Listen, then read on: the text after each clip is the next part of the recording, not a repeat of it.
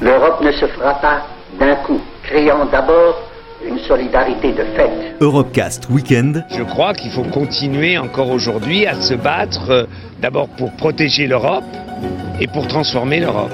David Cameron annonce qu'il va organiser un référendum sur le maintien ou la sortie de son pays. Sortir de l'Europe, c'est sortir de l'histoire. Sur Euradio. Ici, toutes les frontières s'estompent. Ici, tous les pays épris de justice et de liberté deviennent un seul et même pays, le pays des hommes. Il y a un vote protestataire parce qu'il y a de quoi protester. En choisissant Strasbourg, nous marquerons clairement qu'une ère nouvelle va commencer pour l'Europe. Présenté par Aurélien Frances.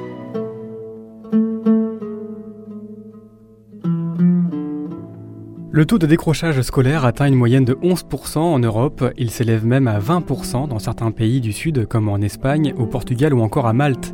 Pour faire face à ce problème majeur, la Commission européenne a mis en place une série de lignes directrices axées sur la prévention. Michael Touch est responsable de l'unité école et multilinguisme à la Commission éducation et culture de l'Union européenne.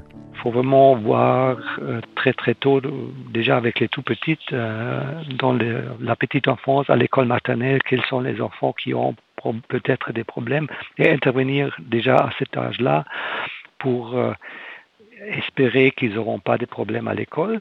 Alors il faut prévenir, après il faut intervenir tôt à l'école, dès qu'il y a des problèmes, intervenir avec des, des, des, personnels en plus, ça peut, ça peut être des enseignants, mais il faut aussi travailler avec du personnel, des, assistants sociaux, pourquoi pas les, des, associations de sport euh, et les municipalités au delà de l'école. Et si le décrochage arrive, il faut aussi euh, faire quelque chose pour les décrocheurs. Mais je crois qu'on a vraiment développé avec les États membres une politique plus globale. Les États membres, comme le Portugal, sont en train de, mettre ça euh, en place et ça marche très bien. Et il y a beaucoup d'investissements de nouveau de fonds sociaux européens euh, dans ce domaine. Il y a certains pays qui arrivent d'un euh, seuil très très haut. Maintenant, on est content qu'ils soient à 15%, c'est encore trop, mais ils étaient à 30% à un certain moment. Il y a des situations un peu plus spécifiques, comme en Espagne. Il y a eu des problèmes il y a 20 ans, quand l'Espagne a eu un boom dans le domaine de la construction. On a eu des problèmes que beaucoup de, de, de jeunes hommes, certainement, euh, ont pensé que c'était plus profitable pour eux d'aller travailler dans le secteur de la construction sans finir l'école. Et ça, c'était quelque chose qui va peut-être bien à un certain moment, mais au long terme, c'est vraiment contre-productif. Et là aussi, on, on espère de faire des, des, avancées. Disons, tous les pays ont, ont leur histoire. Euh, il y a, mais je crois qu'il y a eu une reconnaissance que c'est quelque chose qui est vraiment contraire aux intérêts sociaux et économiques. De nombreux États l'ont effectivement bien compris et font appel au Conseil de l'Europe pour obtenir un appui stratégique dans la mise en œuvre de certains programmes, notamment à destination des enfants roms. Katia Dolgova-Dreyer est coordinatrice au service éducation du Conseil de l'Europe. On s'est rendu compte qu'il y a beaucoup des enfants roms dans tous les pays.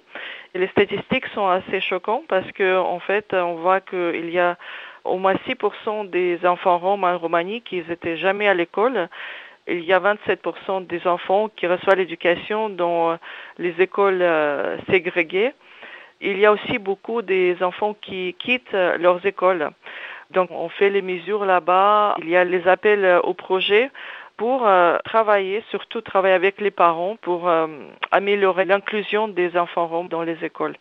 En faisant ça, on veille beaucoup à l'égalité parce que euh, les statistiques nous disent aussi que euh, souvent les filles euh, aux écoles, ils ont un peu moins de chances que les garçons. Par exemple, on voit qu'il y a 19% des femmes roms qui étaient jamais à l'école. Et parmi les hommes, c'est un tout petit peu mieux, c'est 14%. Bon, 5%, c'est pas beaucoup, mais il faut prendre les mesures pour veiller à ça. Parce que souvent, dans plusieurs pays, les filles ne peuvent pas terminer l'école parce qu'il y a les mariages à l'âge assez bas et donc, euh, les parents décident que c'est pas la peine de finir l'école. On peut aller travailler, on peut se marier. Et donc, ça donne beaucoup moins de chance euh, aux filles euh, dans le pays. Le Conseil de l'Europe souhaite que l'égalité homme-femme ne soit plus des mots mais des actes. C'est la raison pour laquelle il défend une approche intégrée dans l'école, parce que l'égalité homme-femme ne peut que passer par l'éducation. Cécile Gréboval est conseillère à l'égalité homme-femme au Conseil de l'Europe. Elle est au micro de Flora Vidal. on doit intégrer cette notion-là dans tous les domaines et à tous les niveaux. Ça veut dire qu'en matière d'éducation, il faudra l'intégrer euh, alors au niveau de l'emploi dans le secteur éducatif, où sont les femmes, où sont les hommes, est-ce qu'il y a des différences, est-ce qu'il y a des discriminations éventuelles. On devra l'intégrer au niveau des contenus éducatifs et on devra aussi l'intégrer au niveau de la pédagogie. Et c'est au-delà, par exemple, euh, de mesures positives pour les filles dans tel ou tel domaine, c'est vraiment d'essayer d'avoir une vision globale euh, des politiques publiques. On est forcément avec un, sexe, mais c'est par la suite, euh, grâce à, du fait du monde dans lequel on vit et du fait des circonstances extérieures, qu'on va devenir soit une fille, soit un garçon, soit euh, une personne qui ne veut pas se définir comme telle. Et donc les enfants, dès le plus jeune âge, vont absorber des signaux et vont très rapidement s'identifier comme fille ou garçon. Et donc l'éducation, l'école joue un rôle important au sens où euh, c'est en grande partie le genre ou la, personnalité et les identités des enfants vont, vont se former puisque les, les, enfants passent une grande partie de leur, euh, de leur temps euh, à l'école et que c'est là que, par principe, ils vont apprendre. Et donc s'ils apprennent avec notamment des, manuels qui euh, euh, ne parlent pas du tout du rôle euh, des femmes dans l'histoire, par exemple. rien que le mot, l'expression les hommes préhistoriques, quand on y réfléchit, à première vue, pour un enfant, on dit les hommes préhistoriques, et eh ben les hommes préhistoriques, c'est des hommes. Alors que ce serait une bonne chose de changer un peu aussi la, façon dont on dit l'histoire. La façon euh, dont les différentes matières sont, sont enseignées contribue à l'égalité et ne, ne contribue pas à perpétuer des stéréotypes. Ça peut être par exemple euh, les sketchs qu'on a dans les cours de langue, maman à la maison, euh, papa qui va travailler. Nous, on aimerait bien que ce genre de, de stéréotypes euh, très traditionnels disparaissent des, des matériaux éducatifs. C'est aussi la façon dont les filles et les garçons sont euh, encouragés ou pas à poursuivre telle ou telle carrière. Donc le fait que les, personnes qui sont en charge de l'orientation professionnelle, par exemple, euh, ne découragent pas les, les, filles à se décourager vers des carrières ou des domaines qui sont soit scientifiques, soit techniques, parce qu'on sait que pour le moment, le système éducatif est encore très très euh, ségrégué, à savoir que euh, il y a, par exemple, dans le domaine des technologies de l'information, il y a très peu de filles et de moins en moins. Et on voit aussi que les filles sont moins présentes dans des domaines qui sont plus rémunérateurs. Par exemple, il y a peu de filles ingénieurs. Et ça veut dire qu'il y a un réel problème, puisque évidemment, en tout cas en Europe, les filles sont scolarisées à part égale qu'il y a une certaine égalité jusqu'au lycée, par exemple en France, mais qu'après, l'orientation demeure très sexuée et que par la suite, on aboutit à des inégalités sur le marché du travail. Clairement, le système éducatif permet la formation des élèves et des enfants, mais n'a pas réussi à enrayer les stéréotypes et les inégalités. Le Conseil de l'Europe a également mis en place un quiz assez drôle euh, destiné aux scolaires pour tester leur sexisme. On a essayé de, de montrer en quoi certains comportements, certaines remarques qu'on observe très souvent peuvent euh, en fait être, euh, et auxquels on ne pense même pas, peuvent être sexistes. Donc par exemple, ça peut être euh, les commentaires qu'on a sur le football féminin. Alors question foot du quiz. Lorsque les, des femmes jouent un match de football, c'est A. Aucun intérêt, les enjeux ne sont pas aussi élevés. B. Ça dure 90 minutes et les 22 joueuses essaient de marquer des buts. Des buts. C'est joli spectacle. Donc c'est plus une façon un peu ludique euh, de faire réfléchir sur euh, des choses qu'on entend euh, tous les jours. Un quiz c'est efficace parce que par principe, enfin par nature, et donc on réfléchit, on est obligé de se poser une question qu'on ne se poserait peut-être pas normalement parce qu'elle semble soit évidente, soit un petit peu bête, et aussi parce qu'un quiz, ça permet de donner des réponses et de donner des explications. Donc là, je découvre qu'une personne payée par le lobby laitier a passé une après-midi dans la classe de la petite pour expliquer que le lait c'est super et qu'il faut vraiment en consommer plusieurs fois par jour pour être en bonne santé. Alors c'est faux, mais là c'est pas le sujet. Comment cette personne a réussi à rentrer dans une école publique? Quand j'explique à la directrice ce qu'est le CNIEL, elle connaît pas, donc euh, elle tombe un peu de sa chaise. C'est normal qu'elle connaisse pas, la plupart des gens ne savent pas ce que c'est le CNIEL, savent pas que c'est un lobby euh, de l'industrie du lait qui est là pour améliorer l'image du lait et en vendre toujours plus. Le privé s'installe progressivement dans nos écoles européennes et l'éducation est de plus en plus marchandisée. Du lobby du lait aux jouets et matériel sportif en primaire, en passant parfois par la formation des enseignants eux-mêmes, le comité syndical francophone de l'éducation et de la formation s'inquiète de voir l'école devenir un produit. Jean-Hervé Cohen est le président du comité. Le premier danger, c'est le fait de dessaisir l'enseignant de son expertise face à l'éducation. Il y a également une forme de délégation de ces produits, puisque euh, finalement, euh, on va prendre le cas le plus extrême. Il suffira qu'un enseignant euh, ouvre un logiciel, appuie sur un bouton et contrôle que la classe fait bien les exercices qui sont dans le logiciel. Et puis ensuite, il y a une analyse informatique des choses. Et il n'y a plus du tout de, de va-et-vient logique humain entre le professeur et sa classe. Et en plus, euh, du côté des élèves, c'est mauvais parce que ça fait naître chez eux bah, le fait que finalement l'éducation, c'est également un bien de consommation et ils deviennent de plus en plus euh, plus des consommateurs euh, que des usagers. Ils réclament, ils considèrent qu'ils n'en ont pas pour leur argent ou qu'ils en ont pour leur argent. Voilà, c'est ce qui, se profite dans ce genre d'activité. Parfois, ce qui est incroyable, c'est encouragé par les gouvernements, par les ministères, qui pensent que c'est très bien d'avoir comme ça euh, des associations, des organismes qui euh, ben, vendent des produits à l'école. Alors ils ne disent pas qu'ils le vendent, hein, ils disent qu'il y a des partenariats, que de toute façon les organismes savent très bien y faire. Ils offrent des choses en contrepartie, euh, du matériel informatique ou, du matériel pédagogique. Et donc c'est l'État un petit peu qui finance ça derrière. Outre la marchandisation de l'école, un autre fléau gangrène l'éducation européenne, la privatisation de l'enseignement. Un rapport de l'OCDE de 2018 met en garde sur la privatisation interne croissante euh, qui envahit les écoles européennes.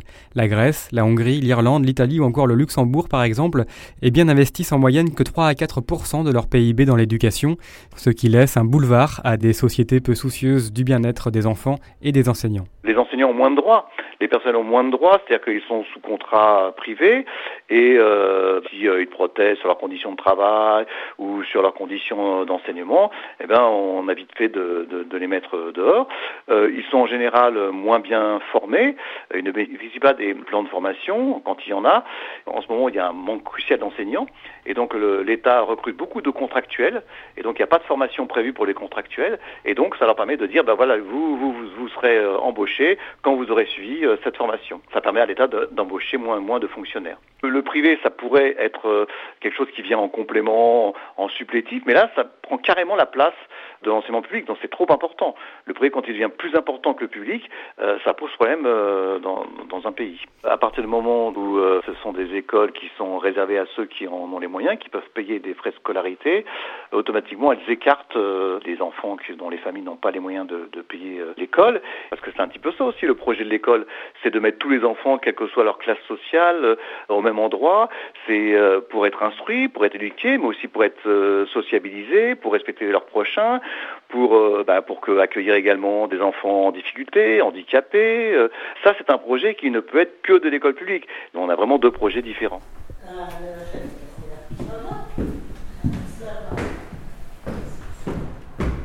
L'association belge Lire et Écrire propose des cours de lecture, d'écriture, d'expression orale et même de théâtre destinés aux adultes. Son but est de lutter contre l'analphabétisation. Jacqueline Masson est coordinatrice de Lire et Écrire à la permanence de Namur. Elle est au micro d'Anouk Durocher et Pauline Averti. Une personne analphabète, ben, c'est un adulte d'abord. C'est un parent, ça peut être un travailleur, c'est un citoyen, c'est un consommateur. Enfin voilà, il n'y a, pas, a pas une étiquette. C'est euh, quelqu'un soit qui n'a pas été scolarisé du tout, soit s'il a été scolarisé, qu'il a au maximum le CEB, donc ça c'est le certificat d'études de base, donc euh, fin des études primaires, ou alors qui ne maîtrise pas les compétences euh, du niveau 6e primaire en lecture, écriture et calcul. C'est pas parce qu'on ne sait pas lire et écrire qu'on ne sait rien faire. On se débrouille dans la vie, ça prend, c'est plus difficile, c'est plus lourd, ça prend de l'énergie et fatalement on est exclu de toute une série de choses. Mais euh, ces personnes mobilisent aussi pas mal de, stratégies euh, ben, pour, gérer leur vie au quotidien et pour aussi garder un minimum de dignité, je dirais, avec, avec leurs difficultés, parce que ce n'est pas évident du tout. Euh, d'annoncer, bon voilà, je ne sais pas lire écrire, j'étais à l'école mais je ne sais pas et écrire, parce que les personnes prennent la responsabilité pour eux, pour eux seuls en disant ben, j'étais à l'école, donc les autres ont réussi, moi je ne sais pas, donc c'est moi qui ne sais pas, etc. 10% des adultes, ce n'est pas euh, anecdotique, ce n'est pas une responsabilité individuelle, c'est un problème social et un réel problème de société. Se lancer le défi et de dire que chaque enfant puisse sortir de l'école à 12 ans en maîtrisant au minimum la lecture, l'écriture, le calcul, je pense que c'est le défi d'une société développée comme la nôtre, euh, que ce défi peut être relevé tout à fait. J'avais de la moquerie, surtout de, de, mon mari. Josiane est adhérente de lire et écrire. Elle a 57 ans. Oh, tu es une lettrée, tu ne sais pas lire, tu ne sais pas écrire. Non, ben toi non plus, puisque tu ne sais pas remplir des papiers. Donc, euh, moi, je vais aller dans, dans une association pour apprendre. Oh, tu ne seras pas capable d'apprendre. Non, si je ne sais pas lire, je saurais quand même faire autre chose. Hein. Je, me, je me développerai plus comme je, euh, je suis maintenant. Et il me dit oui, mais non. puis j'ai eu des enfants. Euh, j'ai arrêté à un moment donné aussi puisque j'ai eu des enfants. Et puis là, ce qui m'a choqué, c'est la façon de mes enfants. Parce que j'ai caché quand même à mes enfants que je ne savais pas lire ni écrire. Mais euh, mon grand l'avait vu par rapport à son journal de classe. Parce qu'il avait des mauvaises notes. Et maman, regarde, j'ai eu une mauvaise note, tu ne l'as même pas lu.